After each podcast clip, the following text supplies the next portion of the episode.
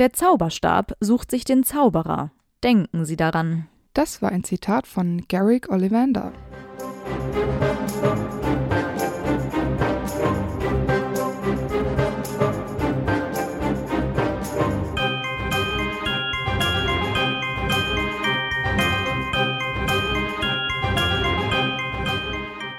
Hi, ich bin Amber. Und ich bin Antonia.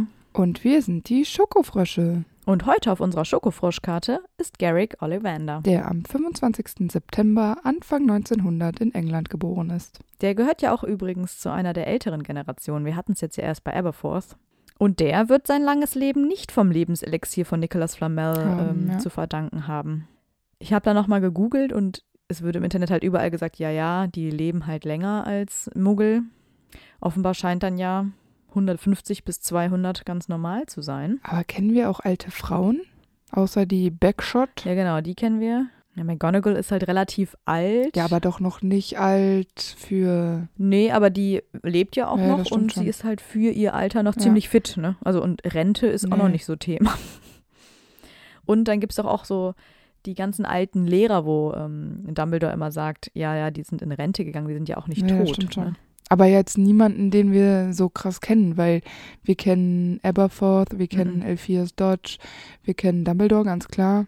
Jetzt Ollivander. Ja, das stimmt. Ist auffällig, ne? Und ich meine, ähm, Voldemort ist auch alt. Wobei der. Slughorn ja, ist auch genau, alt. Slughorn ist auch alt. Von daher, die Männer überwiegen da. Ja, das ist äh, interessant.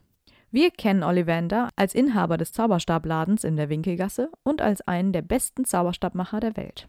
Laut Wizarding World de deutet der Name von ihm schon darauf hin, dass die Familie Ollivander eng mit Zauberstäben verknüpft ist, denn laut JK bedeutet der Nachname jemand, der einen Olivzauberstab besitzt. Und daher müsste die Familie eine mediterrane Herkunft haben, da es in Großbritannien keine Olivenbäume gibt. Also wenn sie damals schon einen Olivzauberstab hatten, dann müssen sie ja irgendwo gelebt haben, wo es Oliven gab. Garrick ist altenglisch und bedeutet so etwas wie der, der mit dem Speer regiert. Und wenn man den Speer als Zauberstab sieht, finde ich das äußerst passend. Ja, das stimmt. Dann kommen wir mal zu seinem Aussehen. Als Harry Ollivander kennenlernt, ist er natürlich nicht mehr der Jüngste. Also wie er dann in mit Anfang 20 aussahen, können wir jetzt leider nichts mehr zu sagen. Harry beschreibt ihn als alten Mann mit blass silbrigen Augen und sehr heller, beinahe weißer Haut. Er hat auch irgendwie so einen nebligen Blick, glaube ich, oder, oder die Augen sind auch neblig. Und später dann, als er von den Todessern entführt wird, sieht man ihm natürlich die Folter und die Misshandlungen durch die Todesser und Voldemort an. Und auch die Gefangenschaft an sich hat ihre Spuren hinterlassen. Er ist abgemagert, hat bleiche Haut und so hervorstehende Wangenknochen, skelettartige Hände und eingefallene Augen. Sein Zauberstab, den kennen wir, ich bin Mhm. äh, froh. 12 Dreiviertel Zoll, Hainbuche und der Kern ist Drachenherzfaser. Die Hainbuche ist auserwählt für sehr talentierte Zauberer, die oft eine ganz besondere Leidenschaft haben, die man fast auch Besessenheit nennen könnte. Allerdings wird diese Leidenschaft auch oft erfüllt. Und Hainbuch-Zauberstäbe fügen sich schnell der Magie ihres Besitzers und werden so personalisiert dabei, dass andere Zauberer sich schwer tun, mit diesen Zauberstäben ganz gewöhnliche Zauber auszuführen. Außerdem weigern sich diese Zauberstäbe, Zauber auszuführen, die gegen die Prinzipien ihres Besitzers gehen, egal ob diese gut oder böse sind. Die Drachenherzfaser-Zauberstäbe sind die mächtigsten Zauberstäbe. Sie lernen schneller als andere und sie tendieren häufiger zu den dunklen Künsten. Außerdem gelten sie als sehr temperamentvoll. Und genau diese Kombination hat ja noch jemand anderes, den wir kennen. Weißt du wer? Natürlich nicht. Ich finde gerade die Hainbuche, die gibt uns so einen kleinen Tipp, eine große Leidenschaft, die man auch Besessenheit nennen könnte, die auch oft so erfüllt wird als ein Traum. Snape. Viktor Krumm. Viktor Krumm. Ja. Finde ich irgendwie witzig, dass die den gleichen Zauberstab haben. Also ist klar, es gibt, es sind, Zauberstäbe sind immer unterschiedlich, weil die Drachenherzfaser ist von einem anderen Drachen und so, ne? Aber so die Kombi ist gleich. Ja. Und ich finde 12 Dreiviertel Zoll ist auch ganz schön lang, Stimmt. weil ich glaube, der von Lucius ist 14, ne? Ja. Und der ist ja schon ein Brocken Ja. von Zauberstab. Deshalb ähm, nicht schlecht. Das stimmt. Als Patronus habe ich mir überlegt, wenn er den gebrauchen würde, könnte, wollte, dann ist es vielleicht eine Stabheuschrecke, Mm. weil die ja aussieht wie ein Ast und ähm, das erklärt sich ja von selbst. Oh, das finde ich richtig gut. Ich habe eine Eule, so alt und weise, dachte ich irgendwie. Aber ich Ja. finde die Stabheustrecke viel cooler. Also es ist halt irgendwie ein bisschen lächerlich, weil so eine Stabheuschrecke, die sehen halt so, so ungelenk aus, wenn Ja. die laufen, ne? weil die ja so die Beine so weit auseinander haben. So Das sind auch nicht die größten Tiere. Nee, und selbst wenn man sie dann als Patronus vergrößert darstellen würde, dann wäre es, glaube ich, ziemlich gruselig. Aber ich habe die ganze Zeit überlegt, so was macht Sinn für so einen Ast? Ja. Und dann fand ich das eigentlich ganz Ich witzig. finde es auch witzig. Als Irrwicht habe ich Feuer. Da bin ich auch ein bisschen stolz drauf, ehrlich gesagt. Äh, finde ich gut, deine Idee. Weil die zerstört äh, Holz und alles. Finde ich auch gut, ja. Und im Spiegel habe ich mir gedacht, seiner größten Leidenschaft nachzugehen, den Elderstab zu Hm. erforschen. Ich habe überlegt, äh, wir wissen ja nichts davon, dass er Nachfahren hat. Und vielleicht sieht er deswegen im Spiegel seine quasi ungeborenen, nicht existenten Kinder, die seinen Laden hätten übernehmen können, weil Hm, vielleicht hat er gerade so ein bisschen das Dilemma, dadurch, dass er keine Nachfahren hat, dass äh, es auch keinen familiären Nachfolger für den Laden gibt. Ja. Ja, und er auch seine, sein Wissen nicht so weitergeben Mhm. kann. Ne? Genau.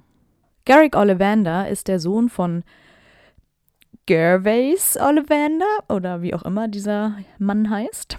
Das ist ein Zauberer und von einer muggelgeborenen Hexe. Also ist Ollivander ein Halbblut.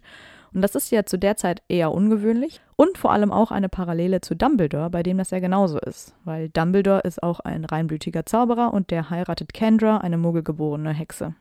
Ollivanders Familie väterlicherseits gehört seit Jahrhunderten der Zauberstabladen in der Winkelgasse.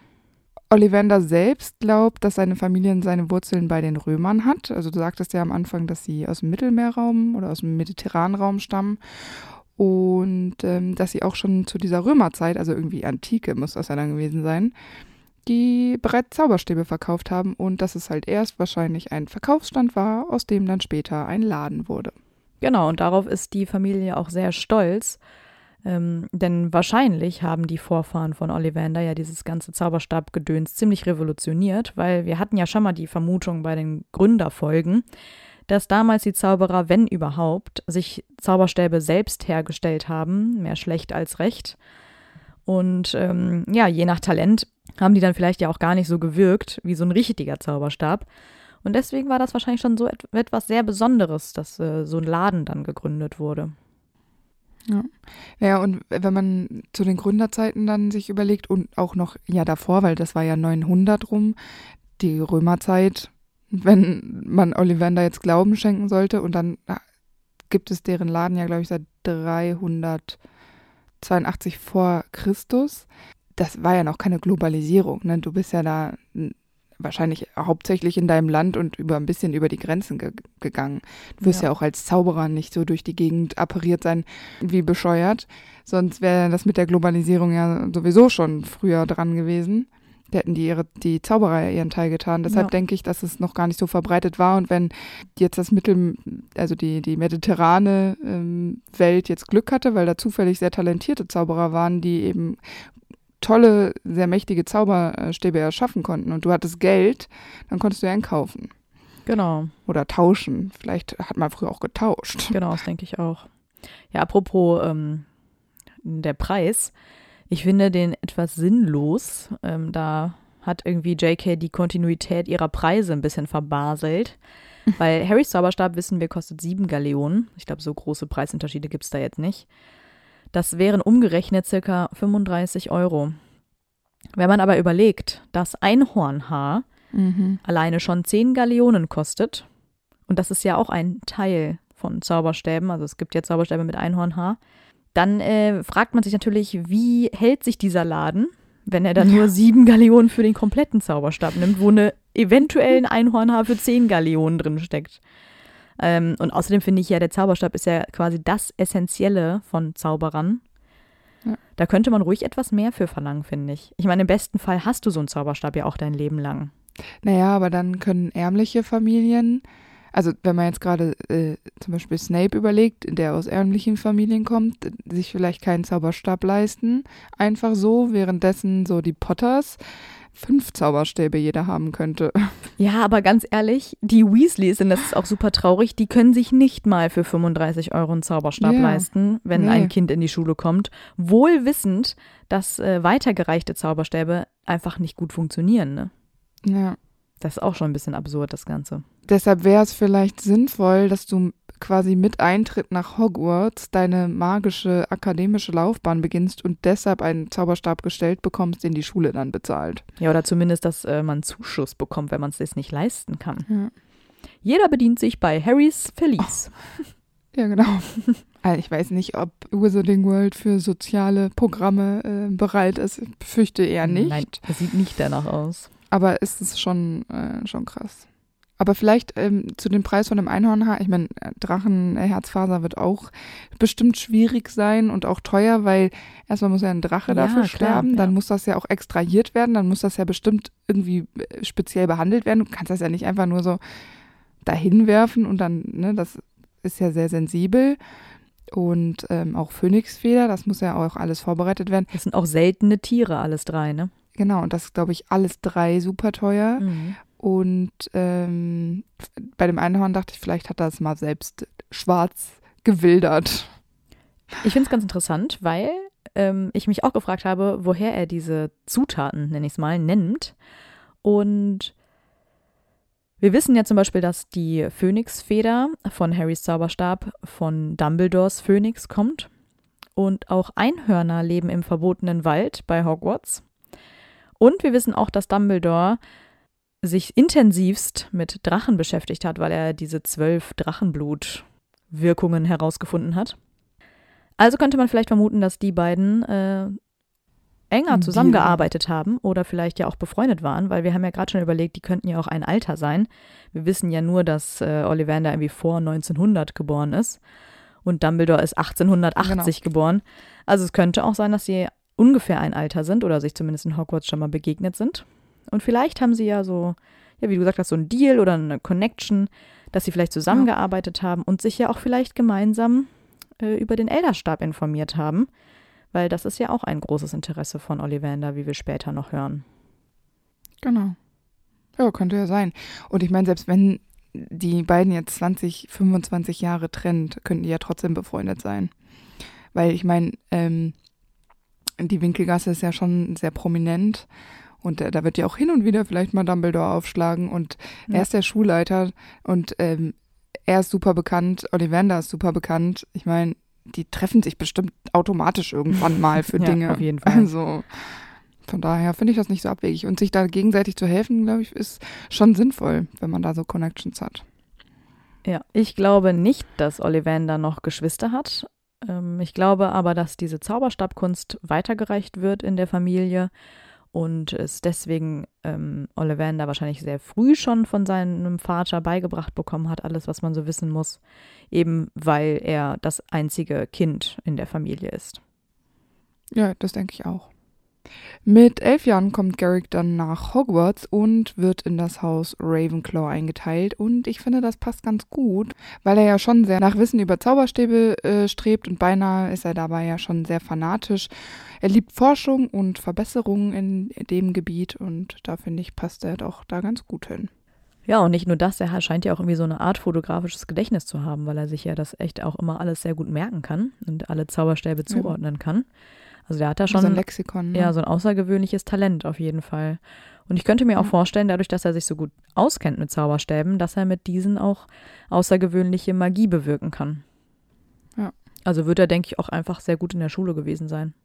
Das habe ich nämlich auch gedacht. Ich glaube, er ist äh, allgemein sehr talentiert, begabt und mit Magie gesegnet. Ja. ja, weil er sich halt auch mit diesen Substanzen so gut beschäftigt. Ne? Also Klar. das sind ja. Dinge, die du vielleicht für Zaubertränke benutzt, die auch in Zauberstäben vorkommen. Die Hölzer lernst vielleicht in ja. Kräuterkunde kennen. Also das ist ja irgendwie alles so miteinander verbunden und auch welche Magie kannst du aus welchem Zauberstab rausholen. Das ist ja auch irgendwie genau. für Zauberkunst und ähm, alle anderen magischen Fächer ja auch sehr wichtig. Also ich glaube, das ist so ein rundum Interesse, was er einfach an der Magie hat. Ja, genau, das denke ich auch. Aber es ist Ollivander ja quasi schon in die Wiege gelegt worden, dass er den Laden seines Vaters übernehmen wird, wenn er alt genug ist. Und daher macht er jetzt auch keine größere Ausbildung oder geht ins Ministerium oder so, sondern er arbeitet im Zauberstabladen, kaum dass er seinen Abschluss hat. Der Laden befindet sich in der Winkelgasse und auf dem Schild vor dem Laden mit äh, mittlerweile blättern die Goldbuchstaben ein bisschen ab, steht, dass das Geschäft seit 382 vor Christus besteht. Das würde ich mir aber auch ans Geschäft hängen, ehrlich gesagt. Also aber witzig ist, dass da steht, gute Zauberstäbe seit 382 vor Christus. Dann denke ich mir so, gut ist jetzt so mittelmäßig, ne? Also anstatt irgendwie zu schreiben, außergewöhnliche Zauberstäbe oder so. Das ist schon äh, sehr bescheiden, sag ich mal. Das stimmt. Im staubigen Schaufenster liegt auf einem purpurroten Kissen ein einzelner Zauberstab. Was ganz Besonderes. Entweder er ist so minimalistisch und denkt sich so, okay, ich, ich, mit einem Zauberstab erkläre ich jetzt hier genau das, was ich tue, oder er hat überhaupt gar keine Lust und also ich glaube, man könnte es schon cool machen. Das hat sein Vater da mal hingelegt. So. Ja, genau. Ja. Das liegt einfach schon immer. Ein ähm, helles Läuten einer Klingel kündigt Kunden an, also wenn du durch die Tür kommst. Und der Innenraum ist klein und leer, mit Ausnahme eines einzigen storchbeinigen Stuhls. Da habe ich mich gefragt, ist es ein Storchenbein, Storchenbein-Nachbildung oder bedeutet es, dass es einfach nur ein Fuß hat? Oder so zwei lange Füße. Ja, oder zwei, genau, zwei lange Füße oder eins so angewinkelt, weißt du? Storchbein, ich könnte ja auch einfach nur sein, dass es so wie so ein Barhocker sehr lange Beine hat, ne? Ah, ich weiß es nicht. Weiß ich auch nicht, ich finde es witzig und äh, Hagrid setzt sich da ja drauf und macht den fast kaputt, ne? Ja, genau. Ja, klar, der wiegt ja auch ein bisschen was. Naja, auf jeden Fall, tausende von länglichen Schachteln sind fein säuberlich bis an die Decke gestapelt und allgemein ist es sehr staubig in dem Raum. Ja, das glaube ich auch. Kann ich mir auch vorstellen.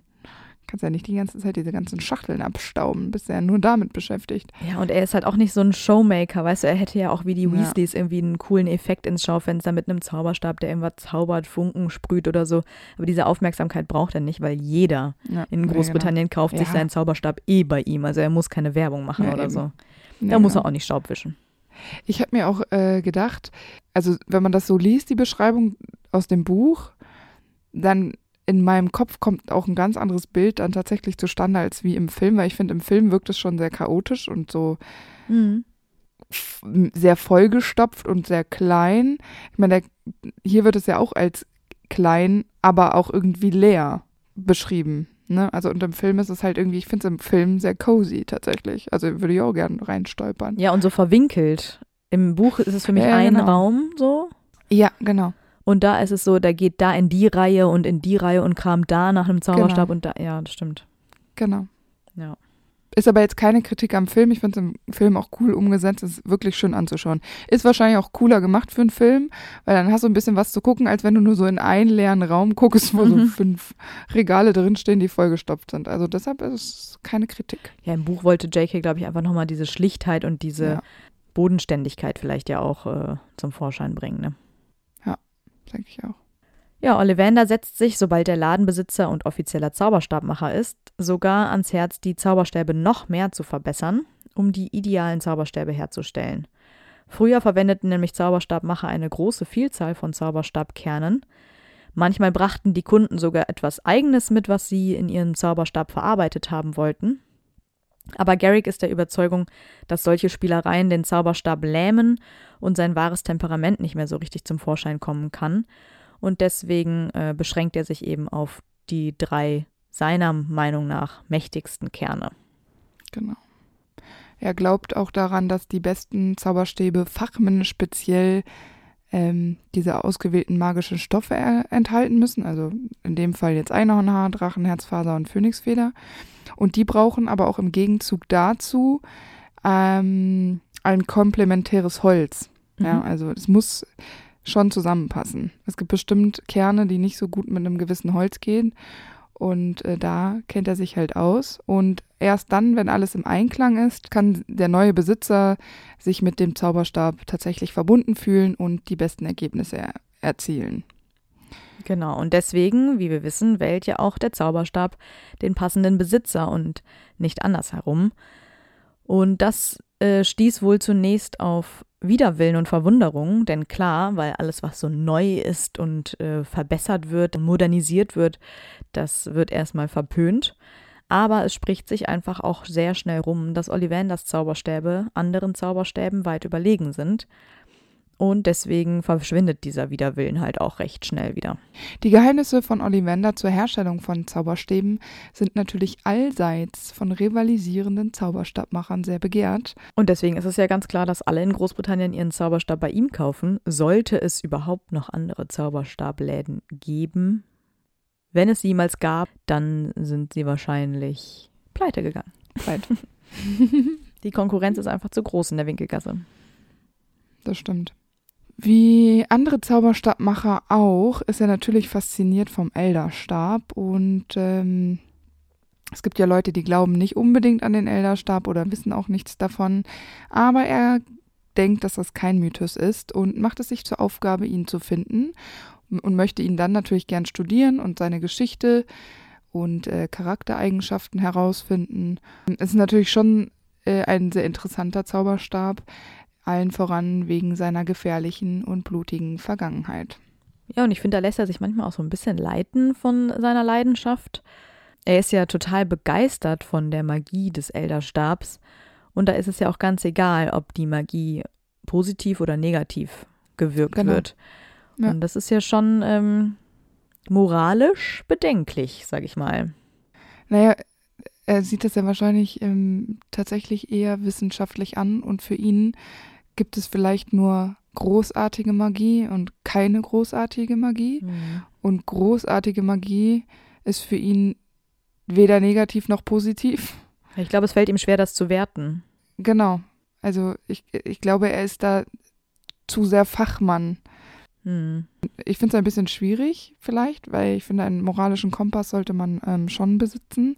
Auf jeden Fall, ja. Aber ich weiß, ich weiß, was du meinst. Ich finde es auch ein bisschen schwer, das so zu umreißen, also verständlich zu machen, was er da wahrscheinlich denkt. Ich glaube, er möchte niemandem was Böses.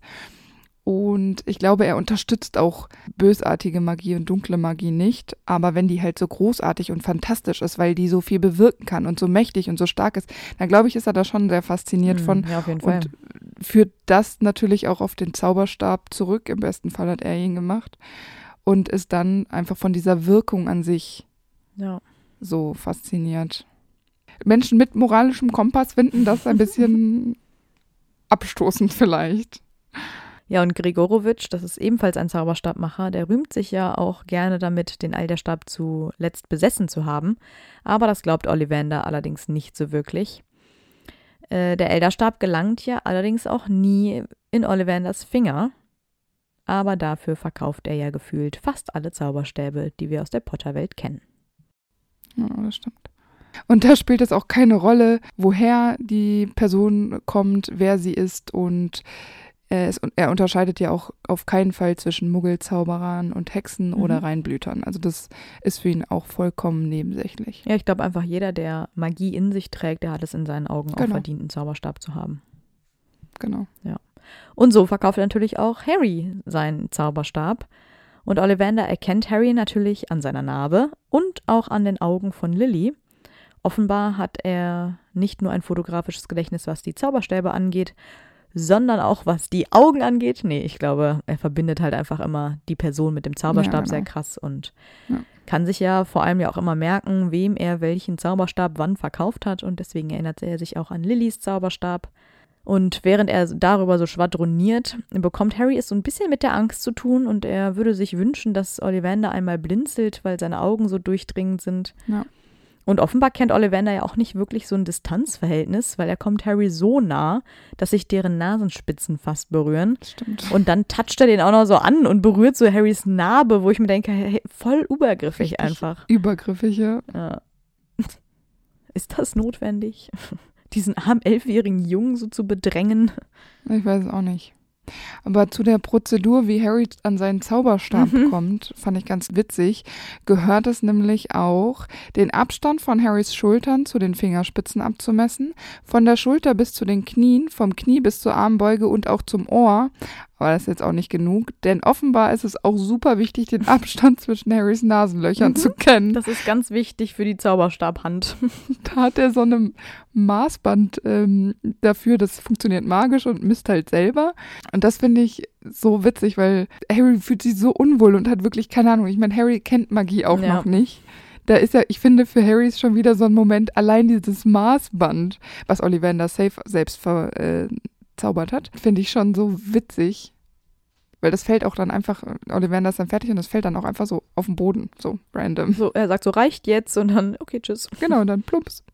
Naja, Ollivander präsentiert Harry dann ja einige Zauberstäbe, aber die ersten reagieren nicht so wie gewünscht auf ihren potenziellen neuen Besitzer. Aber Ollivander scheinen schwierige Kunden auf jeden Fall zu gefallen, weil je mehr Zauberstäbe Harry wieder weglegt, desto glücklicher ist er.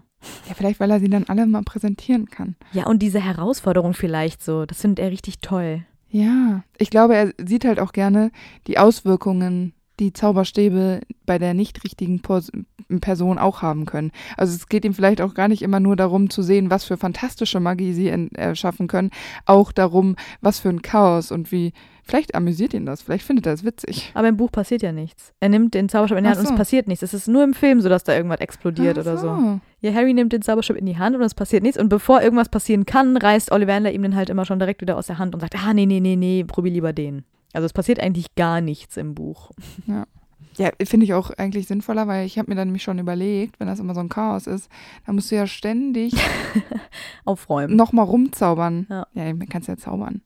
Naja, egal. Der Zauberstab, der letztlich Harrys Zauberstab wird, hat als Kern die Phönixfeder und das ist sehr selten. Und Ollivander wirkt ein bisschen nachdenklich und äußert auch, dass er das ein bisschen seltsam findet, dass Harry gerade den Zauberstab ausgewählt hat. Oder vielmehr der Zauberstab Harry, ne, das wissen wir. Harrys Zauberstab ist nämlich aus Stechpalme, die den Schutz symbolisiert und der Zauberstab mit demselben Kern, also der dann natürlich anderes Holz hat, der ging ja an ähm, Tom Riddle und das ist aus Eibe und das symbolisiert den Tod. Und ich denke, dass Ollivander das weiß, was diese verschiedenen Holzsorten bedeuten. Ja, und es ist natürlich auch besonders, dass die Phönixfeder eben vom selben Phönix kommen, nämlich Genau. von Fawkes. Und das ist ja, sind ja die einzigen zwei Federn, die von Fawkes überhaupt jemals quasi gespendet wurden. Oder entrissen. Ja, ich glaube nicht von Fawkes an sich, aber Dumbledore hat sie ihm gegeben. Ja, so rausgerupft. Ja, genau. weißt du so. Ja, und äh, weil ich ja schon gesagt habe, dass diese Symbolik auch ähm, Garrick nicht verborgen bleibt, sieht er sich irgendwie veranlasst, Dumbledore einen Brief zu schicken, um ihn darüber zu informieren, dass Voldemorts zauberstabliches Gegenstück an Harry verkauft worden ist. Ja, das spricht ja wieder dafür, dass die connected sind, die zwei. Genau. Und er bemerkt auch, und das sagt er dann Ha- Harry auch so, dass man Großartiges von Harry zu erwarten hat. Denn auch von Tom Riddle hat man Großartiges erwarten können, wenn auch Schreckliches. Und das ist jetzt nochmal die, das, was wir vorher angesprochen haben. Also es geht ihm, glaube ich, um die reine Auswirkung der Magie. Ja. Ich finde es irgendwie noch ganz interessant, weil offenbar kennt Ollivander ja Voldemorts wahre Identität, weil der Junge, der Ja. mit elf Jahren den Zwillingszauberstab von Harrys gekauft hat, was war ja Tom Riddle.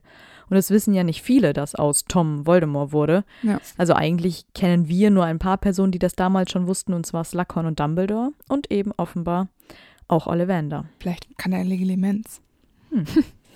Ja, das habe ich mir auch zwischenzeitlich tatsächlich gedacht, weil er Harry auch immer so intensiv anguckt und auch Hagrid, Ja. als er Hagrid da zu seinem Zauberstab befragt, da guckt er so Ja, genau. durchdringend, ne? Ja. Ja, genau. Du benutzt den aber nicht, Hagrid, weil Hagrid seinen Nee. Zauberstab ja nicht ähm, benutzen darf. Ja. Aber es wirkte auch so, äh, gerade bei der Diskussion mit ähm, Hagrid, dass Ollivander weiß, dass Mhm. Hagrid ihn trotzdem benutzt. Der spürt wahrscheinlich die Anwesenheit in diesem Regenschirm. Ja, genau. Der spricht zu ihm. Und als Harry dann zahlt, ist er sich auch nicht so wirklich sicher, ob er Ollivander überhaupt mag oder nicht. Ja. Wir sind ja jetzt gerade auch so ein bisschen Hm. Durcheinander. Am 13. November 1994 leitet er dann die Zeremonie zur Eichung der Zauberstäbe, bevor das Trimagische Turnier beginnt. Sein guter Ruf eilt ihm natürlich voraus, aber ich könnte mir auch vorstellen, dass er halt auch verfügbar war. Also mitten im Schuljahr verkauft er wahrscheinlich nicht mehr so viel. Ja, und ich denke mir, er ist halt auch in der Nähe. Ja, klar nehmen die Ollivander. Und wenn er eh mit Dumbledore befreundet ist, dann klar. klar ist das jetzt nicht sehr, sehr überraschend. Ja, aber ich habe mich schon gefragt, was ist eigentlich der Grund dafür, dass die da inspiziert werden müssen? Also er guckt dann, ob die funktionieren. Genau. Oder guckt der, ob die manipuliert wurden? Ich meine, das macht eigentlich gar keinen Sinn, weil dann kann ich sie auch danach, nach dieser Eichung manipulieren. ja. Und ich habe mir gedacht, vielleicht sollten wir Ollivander einfach auch nur nicht vergessen, weil er einfach später ja nochmal eine Rolle spielt. Und damit man im siebten. Teil nicht einfach denkt, hey, wer war denn das nochmal, ja. wurde der jetzt einfach zwischenzeitlich nochmal kurz zum Leben erweckt. Weil es ist super Ja. unnötig, dass er sich diese Zauberstäbe anguckt, meiner Meinung nach. Ja, Weil wenn die nicht funktionieren, dann würde ich auch nicht an so einem Turnier teilnehmen. Und was machen sie, wenn die nicht funktionieren? Ja, und ich habe mir auch überlegt, klar kann er Cedrics und Harrys Zauberstab, die ja von ihm sind, äh, vermutlich auch gut einschätzen. Was guckst du dir denn an? Bei jetzt zum Beispiel bei Fleurs Zauberstab, ja, die hat ja ähm, Widerhaar als Kern. Und er ist da ja jetzt nicht so be- überzeugt davon, weil man soll ja nicht irgendwas nehmen, nur weil es persön was Persönliches ist. Das soll ja was Starkes sein. Ist er jetzt nicht so überzeugt von. Ja, und, und dann will er damit irgendwie andeuten, sie hat schlechtere Karten, weil ihr Zauberstab nicht ähm, optimal ist. Oder kriegt Fleur dann Ja. quasi fürs Turnier einen, der optimal für sie ist. Ich meine, kriegt sie nicht, aber das müsste doch eine Konsequenz sein, oder nicht? Ja, und vor allem auch bei Krumm ist er ja skeptisch wegen der, wegen des Stils des Genau. Zauberstabs oder so. Wo ich mir auch denke, ja, was bringen jetzt uns diese Kommentare? Also, Ja. und der probiert alle vier aus, alle vier funktionieren. Was soll das? Dass die funktionieren, wissen die Schüler hoffentlich selbst. Vielleicht wollte JK auch noch mal was ganz Offizielles machen vor dem Trimagischen Turnier. Also ich finde Crouch und Bagman offiziell genug. Weißt du, wie beim Wiegen vorm Boxen. Ja, okay. Ja, ich sehe schon, du siehst das nicht so. Aber, Ich, ja. ich bin skeptisch. Aber ich finde es trotzdem, also das muss ich auch nochmal sagen, ich finde es ein super krasses Talent, weil es sind ja, wie gesagt, auch zwei Zauberstäbe dabei, die er nicht selber gemacht hat. Ja, genau. Und er spürt oder sieht oder riecht oder was auch immer trotzdem, aus was dieser Zauberstab gemacht ist. Ja. Und das Holz, okay, das kann man vielleicht mit einer Maserung noch erahnen, aber den Kern, den siehst du ja nicht. ja, stimmt. Und da muss er ja offenbar irgendwie so eine Special-Verbindung zu diesem Zauberstab haben, dass er erkennt, aus was für einem Kern dieser Zauberstab ist. Oder bei der, bei der Magie, die er dann damit bewirkt. Nee, das macht er ja vorher. Achso, ja, dann. Der guckt sich die an und weiß dann schon, so. was für ein Kern und was für ein Holz das ist und dann probiert er die aus. Ja, dann weiß ich auch nicht. Aber ich meine, er sagt ja auch selbst, dass die Zauberstabkunst ein vielseitiger und geheimnisvoller Zweig der Magie ist. 1996 sind dann ja viele Geschäfte in der Winkelgasse geschlossen und die Besitzer sind verschwunden. Die Eisdiele von Florian Fortescue zum Beispiel hat nicht mehr geöffnet und, ähm, und Schäden am Laden deuten auch darauf hin, dass es da irgendwie einen Kampf gab. Und bei ähm, Garrick sieht es auch so aus, als ob er abgereist ist, aber sein Laden ist unversehrt und es gibt nichts, was darauf hindeutet, dass ähm, es da irgendwie einen Kampf gegeben hat oder er eben überfallen worden ist. Und so glaubt man einfach, dass er vielleicht abgereist ist. Ja, oder freiwillig mitgegangen ist. Ne? Ich muss zum Beispiel sagen, ich Ja. weiß noch, als ich das gelesen habe und auch immer in Verknüpfung damals mit dem ersten Teil, wo er ja so ein bisschen spooky ist, habe ich immer gedacht, hm, er könnte auch einfach auf die dunkle Seite gewechselt haben. Das ist ja auch irgendwie auch da zu dem Zeitpunkt, auch dem Orden und so ja nicht ganz klar, weil sie halt eben nicht wissen, wurde er jetzt entführt oder ist er freiwillig mitgegangen oder ist er geflohen. Das ist ja irgendwie nicht so richtig klar. Während der Recherche ist mir halt aufgefallen, dass ähm, voll viele Fans dann auch geschrieben haben, "Ah, warum ist kein Auror losgeschickt worden, bla bla. Und die meiste plausible Antwort war, ne, es gab nicht genügend Hinweise Ja, genau. darauf, dass er unabsichtlich, also dass er gegen seinen Willen irgendwo mit hingeschleppt worden ist. Mhm. Und da ja auch irgendwie diese Elderstab-Geschichte nicht bei den Auroren und auch im Orden nicht so angekommen ist, Nee, ja. gab es keinen Grund, ähm, ihn als vermisst zu melden und ihn zu suchen quasi. Ich meine, das ist natürlich blöd für ihn, ne? Weil wir wissen natürlich, er wurde entführt, ähm, aber ich könnte mir auch einfach vorstellen, dass er halt einfach, er ist ja auch nicht mehr der Jüngste. Er ist einfach so eine ruhige Natur, dass er nicht mal daran gedacht hat, sich groß zu wehren. Also dass er dachte, ihm ja. ist sein eigenes Leben dann doch wichtiger, als jetzt hier den großen Helden zu spielen. Er ist halt auch einfach kein Gryffindor. Ja, genau. Und dann ist er lieber mitgegangen und äh, konnte dann in Ruhe seinen Laden noch äh, verlassen, ohne Kampf, äh, bevor da irgendwas zerstört wird. Ja, das habe ich mich auch gedacht, ja. Und ich habe auch gedacht, die Todesser sind ja eigentlich sehr zerstörungswillig. Also die hätten ja auch einfach aus Spaß noch da irgendwas kaputt machen können.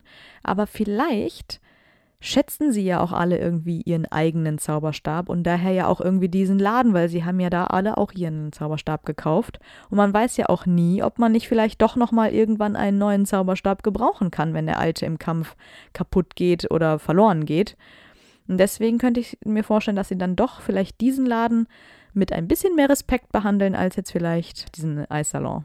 Ähm, ja, und es kommt vielleicht auch immer so ein bisschen darauf an, welcher Todesser kommt. Ne? Also ja. es ist jetzt nicht so, dass jeder Todesser sofort alles in Trümmern äh, setzt. Vielleicht vereinfacht Lucius Malfoy da. Ich glaube nicht, aber. Im Film wird der Laden übrigens ja auch zerstört und Ollivander wird irgendwie, ja. sieht man sogar, wie der gekidnappt wird, ne? Ja, der wird so, ja. Mit so einem Sack über dem Kopf. Ich finde das sowieso eine schlimme Stelle, da wo die ja. Winkelgasse so zerstört wird. Blutet einem das Herz. Ja, wir wissen aber, dass die Todesser den Auftrag hatten, ihn zu holen, damit er Voldemort helfen kann, Zauberstäbe zu bestimmen und natürlich Voldemort auch mit seinem eigenen Zauberstabproblem zu helfen, aber auch um Informationen über den Elderstab weiterzugeben. Ollivander wird dann ins Malfoy Manor gebracht und wird dort gezwungen, einen neuen Zauberstab für Wurmschwanz zu machen. Außerdem will Voldemort ja alle Informationen zu Harrys und seinem Zwillingsstab haben. Ja, genau wofür er ja auch bereit ist, Ollivander zu foltern. Und deswegen erzählt ihm Ollivander ja dann auch, dass er einfach einen neuen Zauberstab braucht und es dann ja eigentlich keine Probleme mehr zwischen den Zauberstäben geben müsste und er dann äh, quasi Harry auch in einem Kampf besiegen könnte. Voldemort will ja eigentlich nur dieses ein weiteres Mal dieses Priori Incantatem vermeiden, was er ja genau. zuletzt im Kampf gegen Harry hatte. Ja, genau. Nachdem Voldemort dann ja Lucius Zauberstab benutzt und das auch nicht funktioniert, weil der Zauberstab von Lucius ihm einfach nicht so gehorcht, kehrt er erneut zu Ollivander zurück, um ihn zu fragen, was es damit auf sich hat. Und natürlich geht das nicht ohne eine weitere Folterung von Ollivander einher. Also da verflucht er vielleicht mal zum ersten Mal sein Handwerk. Mhm. Ja, weil er das ja auch irgendwie selber nicht erklären kann, wieso das jetzt äh, schon nee, wieder genau. so schwierig ja. ist. Ne? Weil dieser Zauberstab von Lucius, ja. der zerstört sich ja irgendwie selbst im Kampf gegen Harry. Ja, genau. Ja, hm. ja und daraufhin äh, wird Ollivander dann noch zum Elderstab befragt und er verrät Voldemort von diesen Gerüchten, dass Gregorowitsch den Zauberstab besessen haben soll. Und deswegen befragt Voldemort ja diesen und tötet ihn ja auch. Und ja. wir wissen ja gar nicht, zu welcher wirklichen Beziehung die beiden Zauberstabmacher standen. Aber ich glaube nicht, dass er gewollt hat, dass Grigorowitsch stirbt, indem er da Informationen nee, genau. weitergibt. Naja, und zu dem Zeitpunkt, als er es verrät, hat er ja schon eine Menge Folter erlitten. Ja, klar, und ihm hängt halt einfach sein eigenes Leben auch am Herzen und er tut halt ja. alles, um zu überleben. Ist ja auch nicht verwerflich. Ja. Natürlich versucht Ollivander aus diesem Keller in Malfoy Manor zu entkommen und zu fliehen, aber es gibt einfach keinen Ausweg. Er probiert wirklich alles. Aber er ist und bleibt gefangen und scheint ja auch langsam, aber sicher die Hoffnung zu verlieren während der Zeit im Melfermänner ist er ja dann auch nicht allein, denn Luna wurde ja ebenfalls von den Todessern als Druckmittel gegen ihren Vater entführt und wird halt mit ihm eingesperrt. Und die beiden freunden sich ja irgendwie so ein bisschen an und er sagt ihr ja später auch, dass sie ein unbeschreiblicher Trost für diesen schrecklichen Ort gewesen ist. Und zusammen ist es wohl einfacher für die beiden. Und ich könnte mir sogar vorstellen, sie sind beide Ravenclaws, mhm. dass beide sind so ein bisschen merkwürdig vielleicht, auf die eine oder andere Weise. Ja, fernab der Realität.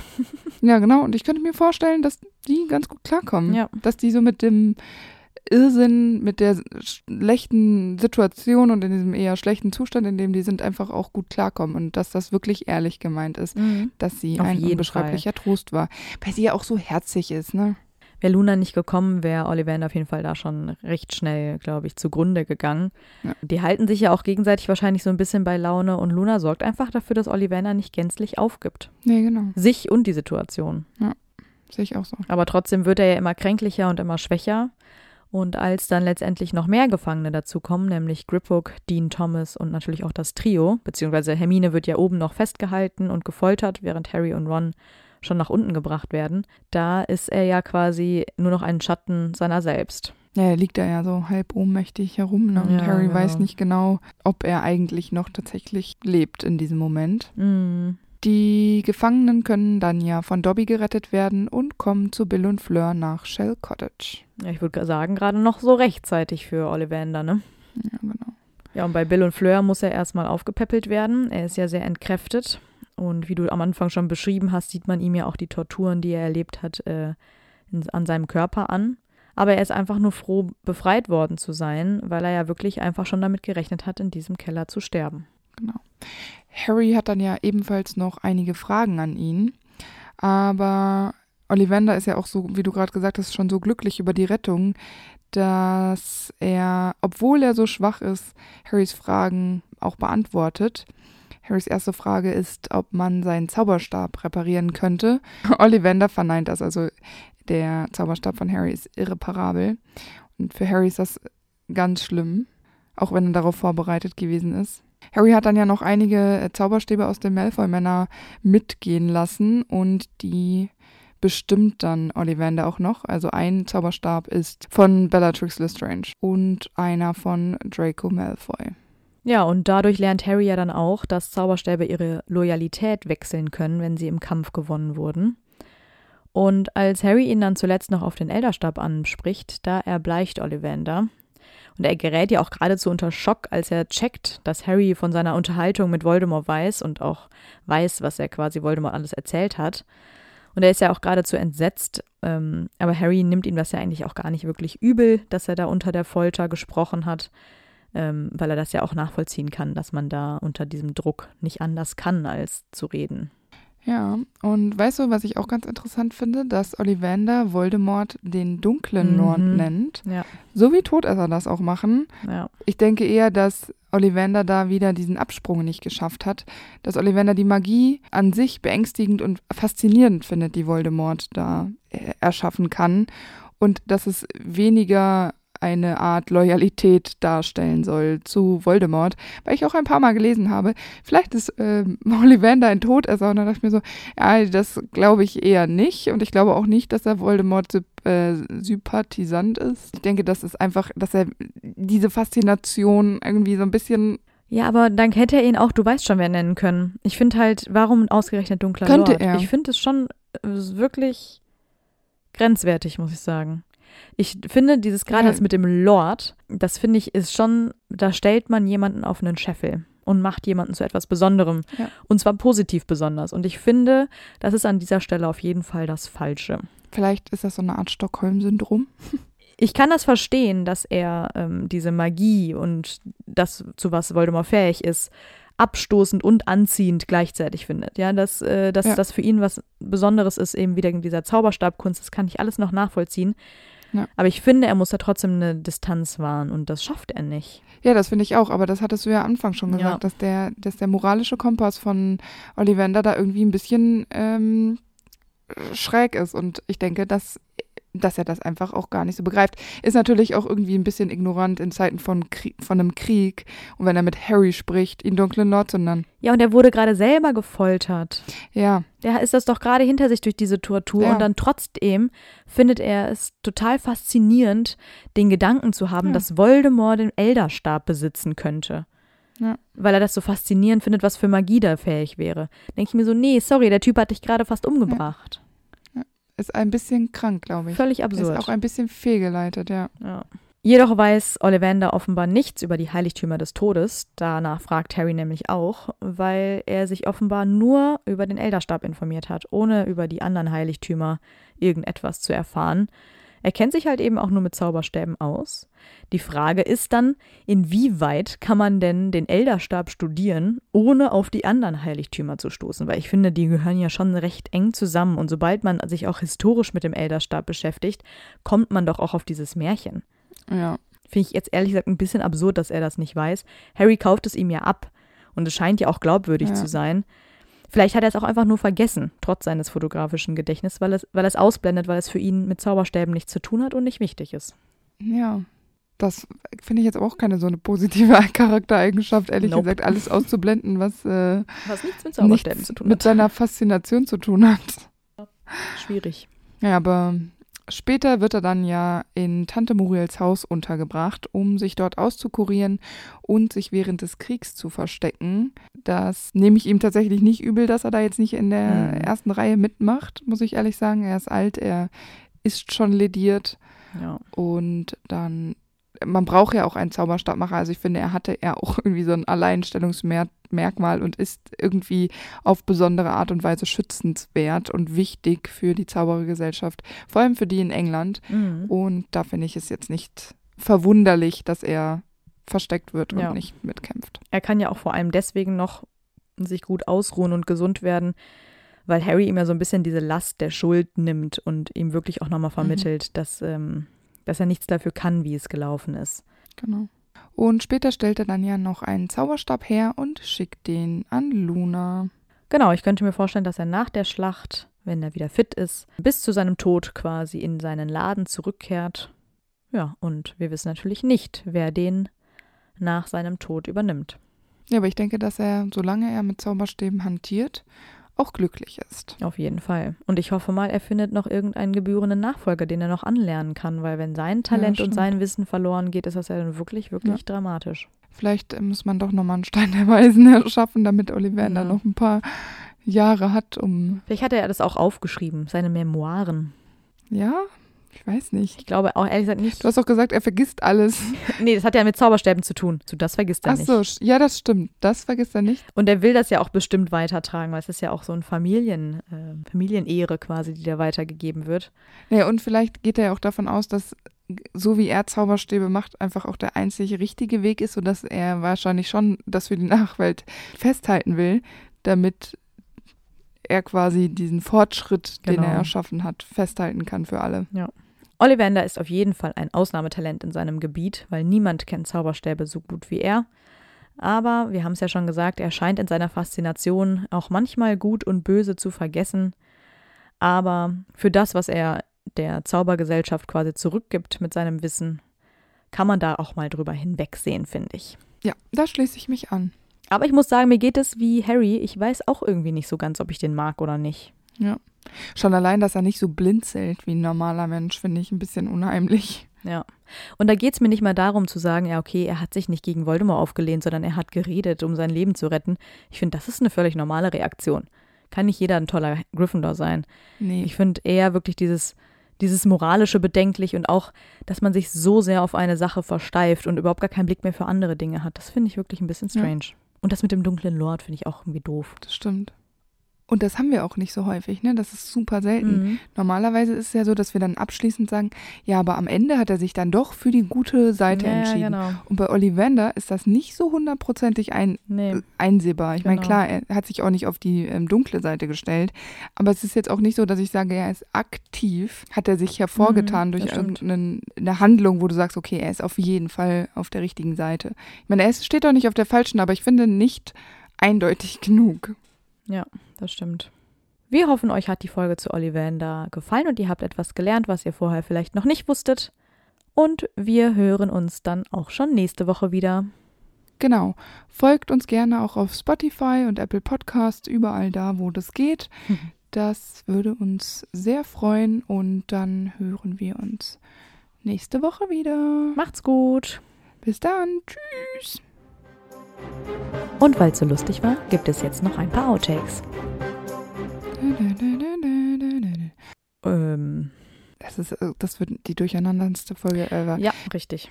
Ähm, ja, ich habe dazu ähm, eine ganz interessante Überlegung. Theorie. Ich weiß gerade nur nicht, wo sie steht. Lass mich kurz suchen. Ach ja. Ähm, Also. Kein Also, manchmal weiß ich auch nicht.